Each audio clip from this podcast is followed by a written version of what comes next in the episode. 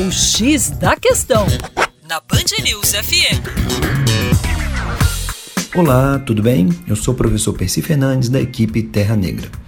Você sabia que o Brasil poderia diminuir em 5% a emissão de dióxido de carbono com etanol?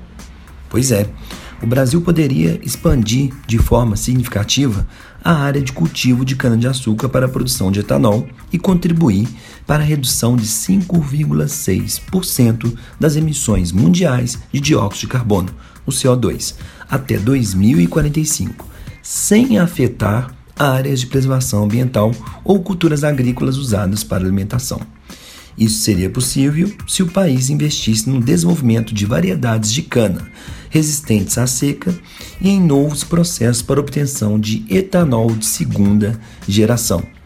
Segundo alguns modelos computacionais capazes de projetar o comportamento do crescimento da cana em diferentes cenários de mudanças climáticas, considerando fatores associados à capacidade das plantas de fazerem fotossíntese e crescer e as características do solo de cada região do país.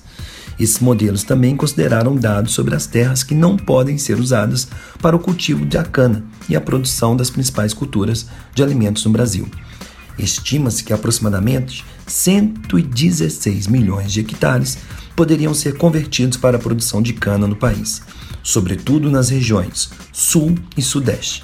Muitas dessas áreas não são aproveitadas ou são subaproveitadas a pecuária extensiva, por exemplo, baseada na criação de gado solto, ocupa grandes áreas que poderiam ser usadas para a plantação de cana. Existem também, segundo os autores dos estudos, algumas regiões florestais que não são consideradas de proteção ambiental e que poderiam legalmente ser convertidas em áreas para a produção do biocombustível.